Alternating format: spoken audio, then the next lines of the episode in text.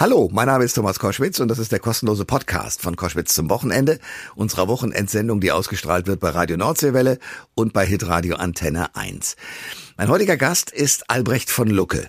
Der ist Redakteur bei der Monatszeitschrift Blätter für deutsche und internationale Politik, ein scharfsinniger Analytiker der deutschen, europäischen und internationalen politischen Lage, dessen Expertise auch gerne von vielen Fernsehsendern von der ARD bis NTV genutzt wird. Deswegen kennt ihr vermutlich sein Gesicht. Und mit ihm habe ich sozusagen einmal das Jahr 2022 durchdekliniert durch alle möglichen ja politischen Konstellationen, was man davon halten muss, vor allen Dingen auch vor dem Hintergrund Hintergrund, was lernen wir aus dem, was 2022 passiert ist, für das Jahr 2023? Die Antworten gibt es in diesem Podcast. Der Thomas Koschwitz Podcast. Ihr hört Koschwitz zum Wochenende, jetzt an diesem Silvesterwochenende. Und ich habe einen Mann äh, sozusagen per Leitung zugeschaltet aus Berlin, den man aus Filmfunk und Fernsehen kennt, aber eben auch äh, als Redakteur der politischen Monatszeitschrift Blätter für deutsche und internationale Politik. Albrecht von Lucke, herzlich willkommen. Guten Tag, Herr Koschwitz, freue mich. Ich freue mich auch. Wie ist das denn? Ich meine, wir werden ausgestrahlt äh, an Silvester beziehungsweise am Neujahrsmorgen. Äh, Stelle ich mir Silvester bei Ihnen so vor, ähm, irgendwie Bleigießen und mal in die Zukunft gucken oder wie läuft das ab im Hause von Lucke? Nein, nein, das ist ganz harmlos. Ich werde abends nette Freunde meiner Frau und von mir zu Besuch haben. Dann machen wir einen schönen äh, Abend, äh, gehen gedeihlich in dieses Jahr, werden natürlich uns äh, über dieses alte Jahr unterhalten, also mehr äh, beim schönen Essen zusammensitzen und reflektieren, was so gewesen ist, aber ohne großes Bohai, dann gehen wir irgendwann später raus und ballern nicht, also ganz geruhsam.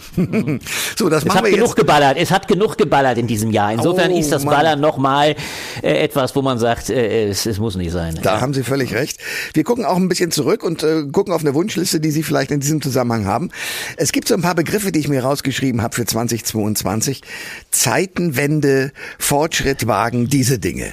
Davon ist ja. relativ wenig übrig, oder? Naja, die Zeitenwende war ja der ganz große Begriff, der gewissermaßen das Experiment Fortschritt wagen, Fortschrittskoalition auf den Kopf gestellt hat. Wir müssen uns erinnern, äh, es ist ironisch, am 24. Äh, November noch 2021, das war der Abschluss des Koalitionsvertrages, da ging das Papier quasi on air, also in die, äh, in die Presse und da war natürlich der große Begriff der Fortschrittskoalition. Wir müssen mehr Fortschritt wagen, also mit dem Willy Brandt-Wort, das war die Zeit des großen Euphorismus, des Euphemismus, des, der, der Euphorie, der Begeisterung, äh, das ist mit dem 24. Februar, also genau drei Monate später mit dem Beginn des putinschen Angriffskrieges gegen die Ukraine natürlich absolut zur Makulatur geworden. Da hat dann Scholz tatsächlich den Begriff drei Tage später, ja nur das ging ja sehr schnell, der Zeitenwende dann geprägt. Das war eine Zeitenwende und ich würde tatsächlich sagen, dieses Datum, um es wirklich mal ganz groß zu machen, und ich glaube es trifft, ist äh, nach dem 9. November 1989 das für uns in Europa entscheidendste Datum. Wir haben eine Zäsur, die so dramatisch ist, äh, in all ihren Auswirkungen, äh, wie wir uns das und auch diese Koalition natürlich nie vorgestellt hätten. Ich war nie von dieser Selfie-Besoffenheit zu Beginn der Koalition sehr eingenommen. Ich fand das alles auch hochgradig überschießend. Die Begeisterung, jetzt tritt mit der Ampel gewissermaßen die neue Verheißung in unser aller Leben nach 16 angeblich bleiernen Jahren Angela Merkel. Aber äh, dieses äh, 24. Februar-Ereignis, dieser Krieg in Europa, erster Angriffskrieg äh, dieser Art zwischen zwei großen Staaten, ein Angriffskrieg Russlands gegen die Ukraine, das ist ein so historisches Datum und das hat vor allem eines bedeutet ein völliger Umschlag von großem Gestaltungswillen, Gestaltungseuphorie zu einer gewaltigen Ohnmacht. Was diese Koalition seither äh, erleben und durchexerzieren musste, war ein Reagieren, ein permanentes, mehr schlecht als recht Reagieren auf die äußeren Umstände. Sie hat aber nie wieder zu einer klaren Fasson gefunden und eigentlich bis heute auch eine klare Leitidee vermissen lassen. Aber genau in diesem Moment wäre doch die große Chance gewesen zu sagen, so, jetzt zeigen wir als Politprofis mal, wie man äh, organisiert. Ich meine, die Zögerlichkeit von Olaf Olaf Scholz äh, war ja mit Händen zu greifen. Ja, das stimmt, wobei man ihm eben zugutehalten muss, dass er übrigens auch aufgrund äußeren Drucks, wir erinnern uns, die Regierung war in der Tat anfangs sehr zögerlich. Es gab ja übrigens nicht nur seitens der Regierung, sondern auch übrigens seitens vieler Experten die Meinung, dieser Krieg geht in Tagesfrist, wenn nicht Stundenfrist ja, ja. zu Lasten der Ukraine verloren. Die Annahme war die, Russland nimmt sich dieses Land im Schweinsgalopp. Keiner hatte so richtig vor Augen, dass seit 2014 übrigens maßgeblich durch die USA die Ukraine aufgerüstet worden war, dass sie verteidigungsfähig gemacht worden war. Und dann kam natürlich dieser ungemein heroische Mut der Ukraine Ukrainerinnen und Ukrainer äh, dazu, der uns doch alle ein Stück weit äh, fast beschämt hat. Denn dass diese Menschen, äh, die also als Zivilisten davor ein genauso gleiches Leben geführt haben wie wir, plötzlich alle einhellig äh, zu den Gewehrausgabestellen gegangen sind, sich dort äh, regelrecht munitioniert haben, um ihr eigenes Land zu verteidigen gegen den Totalitarismus aus Russland. Das hat doch hier sehr viele überrascht. Daraufhin ist der Druck gegen die Regierung Scholz gewachsen und drei Tage später, das muss man Olaf Scholz ja zugutehalten, nur drei Tage später, nach Beginn des Putinschen Krieges oder russischen Krieges, muss man ja klarer sagen, Putin kämpft ihn ja leider nicht nur alleine, äh, drei Tage später kam dann schon die Zeitenwende-Rede, aber Sie haben natürlich völlig recht, nachdem dieses Fanal kam, übrigens auch eine Ansage, die äh, mit 100 Milliarden äh, Ausrüstung für die Bundeswehr, äh, die Äußerung war ja auch im Raum, der oberste äh, Mann des Heeres sagte, wir sind blank und das traf es, wir waren also regelrecht militärisch nackt, wir hatten uns seit 1989 doch des Glaubens gewähnt, wir werden nur von Nachbarn umzingelt und müssen eigentlich letztlich für Landesverteidigung nichts mehr ausgeben. Das war gewissermaßen die erste, die erste große Ansage durch Olaf Scholz, äh, die Zeitenwende militärpolitisch zu fassen, zu sagen, wir brauchen 100 Milliarden. Äh, da war übrigens nur Christian Lindner eingeweiht, die Grünen waren völlig konsterniert über diese klare Ansage. Aber die eigentlich große Zeitenwende, die dann hätte folgen müssen, die Umsetzung für diese Koalition, was bedeutet das in der Innenpolitik, für all die Projekte, die die Koalition sich davor aufgeschrieben hatte, auch in der Außenpolitik, das ist doch ausgesprochen ausgeblieben. Insofern haben Sie recht. Die Verhaltensweise von Scholz und der Regierung war danach fast immer reaktiv. Äh, denken wir an diese äh, anfänglichen Lieferungen von 5000 ja. Helmen. Ja. Frau Lamprecht, ja. 5000 Helme, äh, wo die Ukrainer den Kopf schüttelten. Und dann hat es eben letztlich es nie Scholz geschafft, sich wirklich wieder vor diese Welle und, und wirklich äh, agierend zu setzen. Und dann ist diese Koalition mehr und mehr im Kleinkrieg zwischen Robert Habeck und Christian Lindner regelrecht aufgerieben worden. Albrecht von Lucke ist mein Gast bei Koschwitz zum Wochenende, Redakteur der politischen Monatszeitschrift Blätter für deutsche und internationale Politik und als Politikexperte ein gern gesehener, wegen seiner klaren Sätze, ein gern gesehener Gast im Fernsehen und auch im Radio. Wir reden über das letzte Jahr, aber natürlich auch über die Zukunftsperspektive 2023. Jetzt gibt es allerlei auch aus dem Kreml kommende Expertisen, in Anführungsstrichen meine ich das. Die einen sagen, selbst wenn Wladimir Putin den Krieg gegen die Ukraine verlieren sollte, würde ihm wenig passieren, sagt der eine Experte. Und der andere sagt, na ja, also wenn er das nicht hinkriegt und damit eine Blamage und eine Niederlage eingestehen muss, dann ist er weg. Wie sehen Sie es? Naja, die Experten, die gesagt hätten, Putin könne diesen Krieg verlieren, äh, die habe ich noch nicht in allzu großer Zahl gelesen, denn tatsächlich kommt es auf etwas anderes an. Putin darf diesen Krieg auf keinen Fall verlieren. Er hat ja ganz andere Erwartungen zu Anfang geweckt.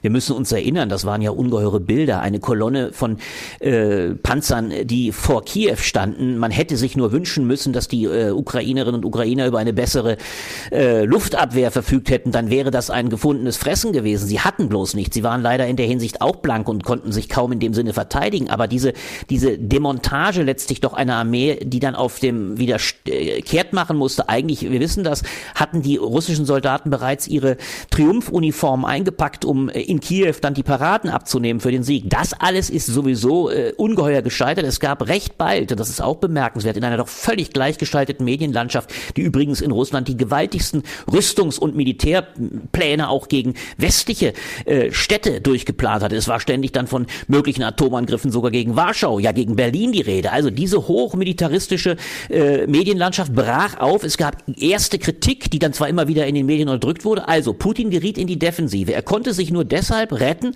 weil er den äh, das Donetsbecken in großem Maße, den Donbass in weiten Teilen erobern konnte und er natürlich das große Glück hat, dass er letztlich in seinen Medien weitgehend frei noch über die Interpretation des Krieges verfügt. Aber wenn es sich tatsächlich äh, verfestigen würde, der Eindruck, Eindruck, der bei etlichen Militärs mittlerweile herrscht, dass er herbe Niederlagen erlitten hat. Denken wir auch an die Teilmobilmachung. Das wollte er auf partout verhindern. Er hat hm. ja am Anfang gar nicht von einem Krieg gesprochen, sondern immer nur das Wort der Spezialoperation benutzt.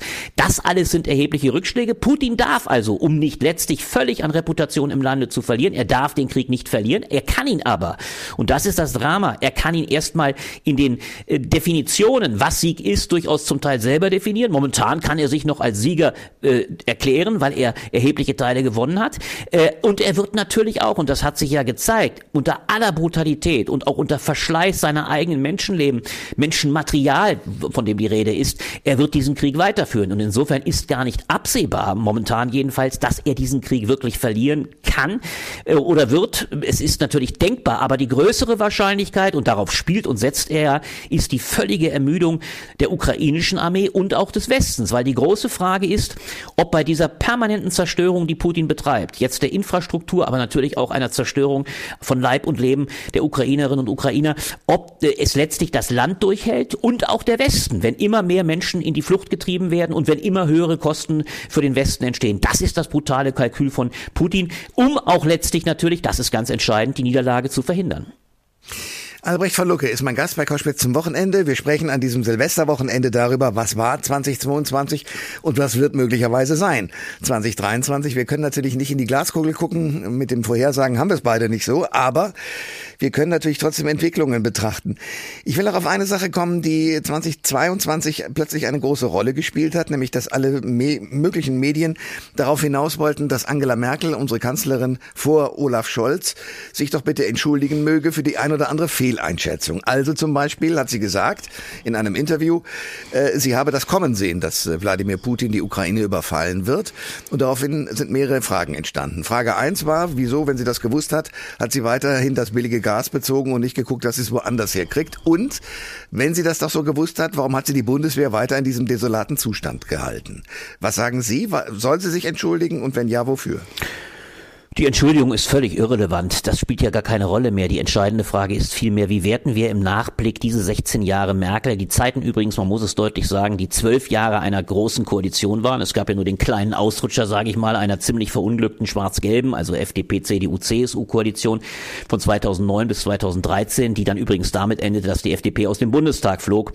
Äh, und in diesen 16 Jahren Merkel, und das ist das Entscheidende, und das ist ein Blick, den wir alle tätigen müssen, sind in der Tat dramatisch dramatische Versäumnisse vonstatten gegangen, aber die Entschuldigung bringt gar nichts, sondern es ist natürlich zunächst einmal der Befund, dass diese Regierung Merkel, die ja in überwältigender Mehrheit immer wieder von der Bundesbevölkerung bestätigt wurde. Also äh, mit harten Worten, wir hatten die all die Jahre die Regierung, die wir das Volk verdient haben. Und im Nachhinein wird man sagen müssen, Angela Merkel hat uns in diese dramatische und ihre Regierung und damit wir alle in diese dramatische gleich dreifache Abhängigkeit gebracht.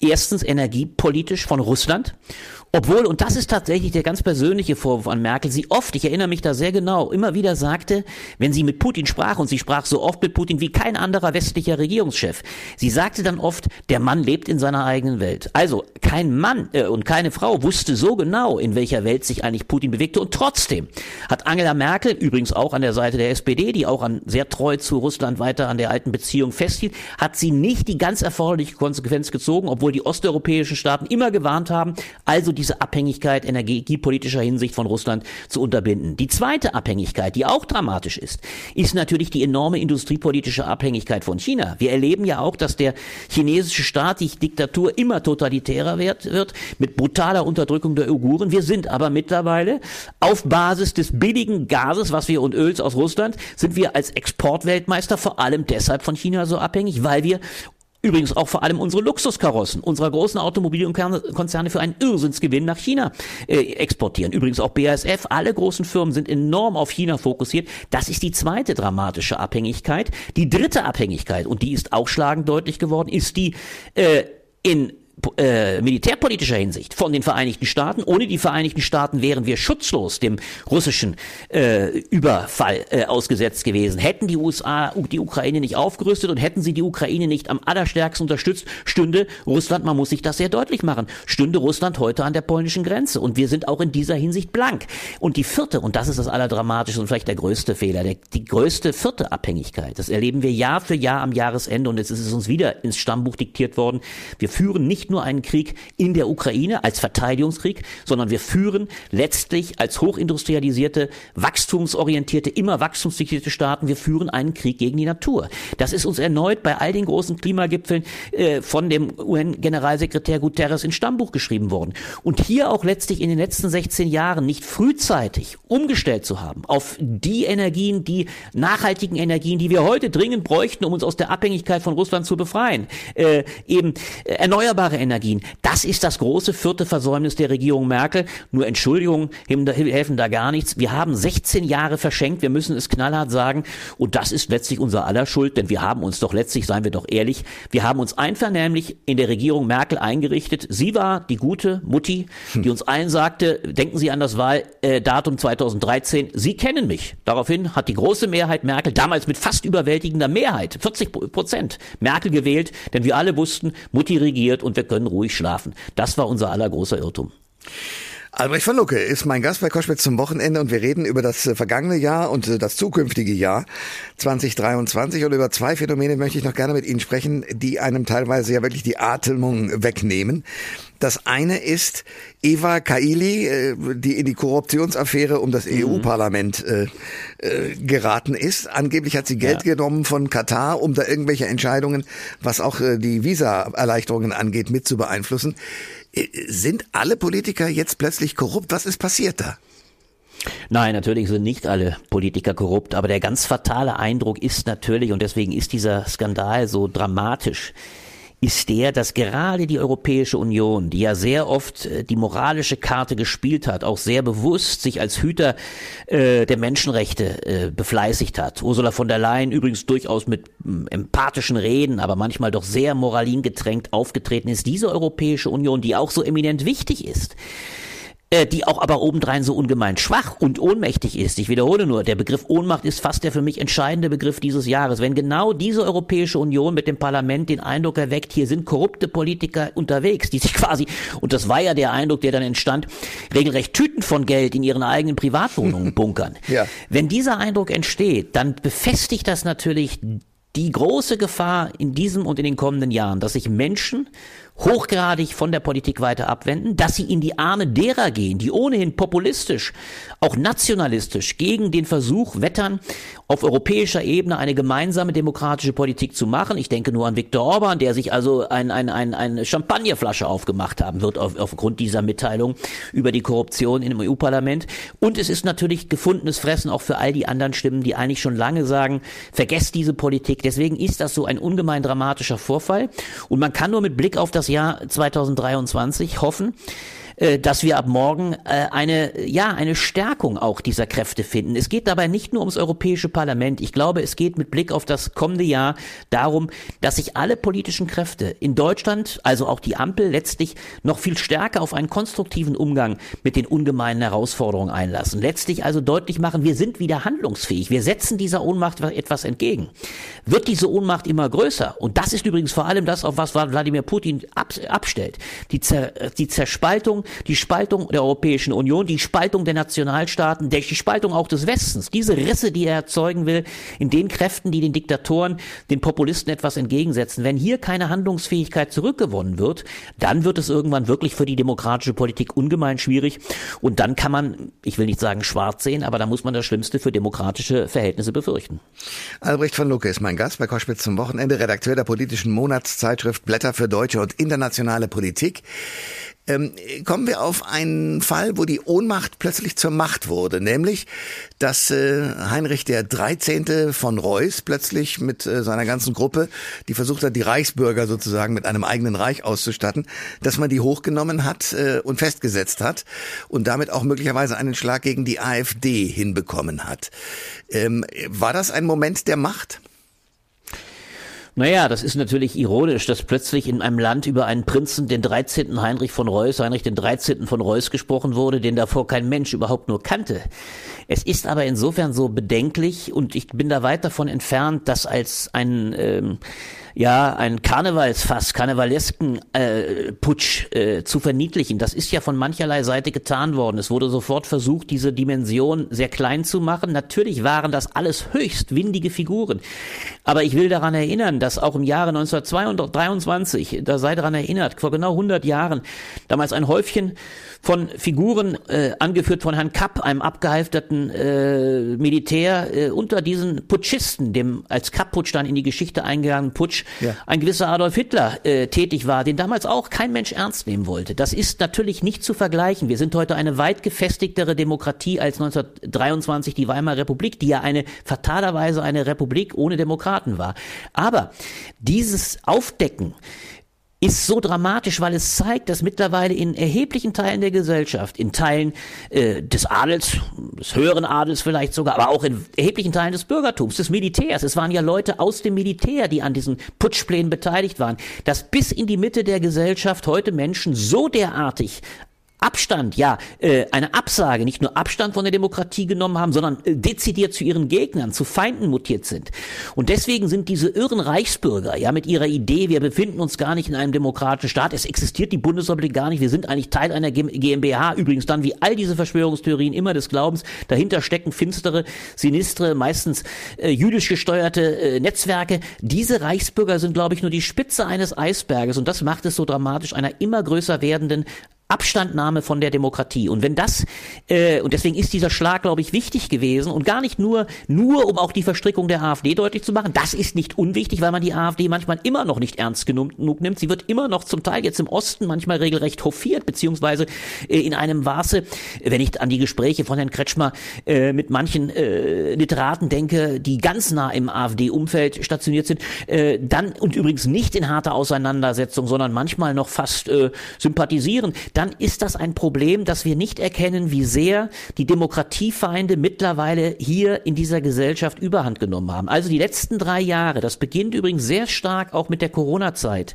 Hm. Diese Sorge um die Demokratie, die in Abwendung, zur Abwendung der Demokratie geführt hat, in einer fatalen äh, Wahrnehmung, wir befinden uns nicht mehr in demokratischen Zuständen, sondern sind eigentlich Teil eines autokratischen Verhältnisses. Äh, wenn das zu derartigen Abwendungen führt, dann kann man nur hoffen, dass es nicht verballhornt wird, sondern dass es zu einer Gegenreaktion führt, dass die Menschen sich noch umso mehr für ihre Demokratie einsetzen und vor allem auch die Parteien. Auch das ist so wichtig, dass die gerade jetzt die Ampelparteien in der Lage sind, dem ein Zeichen der Handlungsfähigkeit entgegensetzen und nicht sich wieder, und das war ja das Drama des letzten Jahres äh, 2022, dass sie sich nicht wieder heillos zerstreiten, sondern dass sie eine klare Linie fahren, dass sie einen klaren Kurs einschlagen und wir so ein Stück weit wieder zurückkommen zu klaren früheren Verhältnissen. Hier eine starke, klare Regierung und daneben meinetwegen auch eine starke Opposition aus CDU, CSU, äh, dann ginge das Land auch wieder besseren Zeiten entgegen. Ja, damit haben wir jetzt, Herr von Lucke, im Grunde genommen Ihren Silvesterabend äh, hier im Radio nochmal nachgespielt, denn ich vermute mal, die Gespräche werden in ähnlicher äh, Richtung gegangen sein, vielleicht nicht ganz so hochpolitisch nur, aber auch. Ähm, ein letztes, was wünschen Sie sich für das Jahr 2023? Naja, ich würde mir tatsächlich wünschen, dass äh, die äh, Lage sich in dem Sinne nicht entspannt. Das kann man ja kaum hoffen. Aber wir sind natürlich in, auf eine Sache, und das macht es so dramatisch, so derartig auf die weltpolitische Lage angewiesen. Ich würde mir natürlich inständig hoffen, dass dieser Krieg zu Ende geht. Dieser ja. Krieg, der ja, wenn wir über uns hinausdenken, letztlich vor allem so unfassbares Leben zerstört. Äh, vielleicht auch im weiteren Sinne, dass die Hoffnungsschimmer, das darf man ja vielleicht an so einem Datum dann auch sagen, die Hoffnungsschimmer des vergangenen Jahres noch ein wenig stärker werden. Es gab ja immer wieder Freiheitsbestrebungen. Wir haben das in China gesehen, in erstaunlichem Maße mit ungeheurem Mut der Menschen, die gesagt haben, wir gehen gegen diese Diktatur auf die Straße. Wir haben Freiheitstendenzen im Iran gesehen, ja. wo auch ungeheuer mutige Menschen versucht haben, ein, ein, ein totalitäres Regime zu stürzen. Also es gibt auch immer wieder Hoffnungsschimmer, aber alles wird maßgeblich davon abhängen, ob in vernünftiger Weise dieser Krieg zu Ende gebracht wird. Und insofern hoffe ich, dass das der Fall ist und dass darüber letztlich sowohl wieder eine Verständigung auf die ganz großen Jahrhundertfragen, die Klimakrise irgendwann wieder stattfindet und dass so etwas stattfindet wie eine Stärkung der westlichen Demokratien, auch gerade in Deutschland, also letztlich dieses Gefühl der Ohnmacht in diesem Land schwindet und wir dann wieder demokratisch besseren Zeiten entgegengehen. Klug. Ich danke sehr für dieses Gespräch, wünsche Ihnen ein gutes neues Jahr und äh, verabschiede mich bis auf nächstes Mal. Ich danke Ihnen, Herr Koschwitz. War mir eine Freude. Auf bald. Alle Informationen zur Sendung gibt es online auf thomas-koschwitz.de.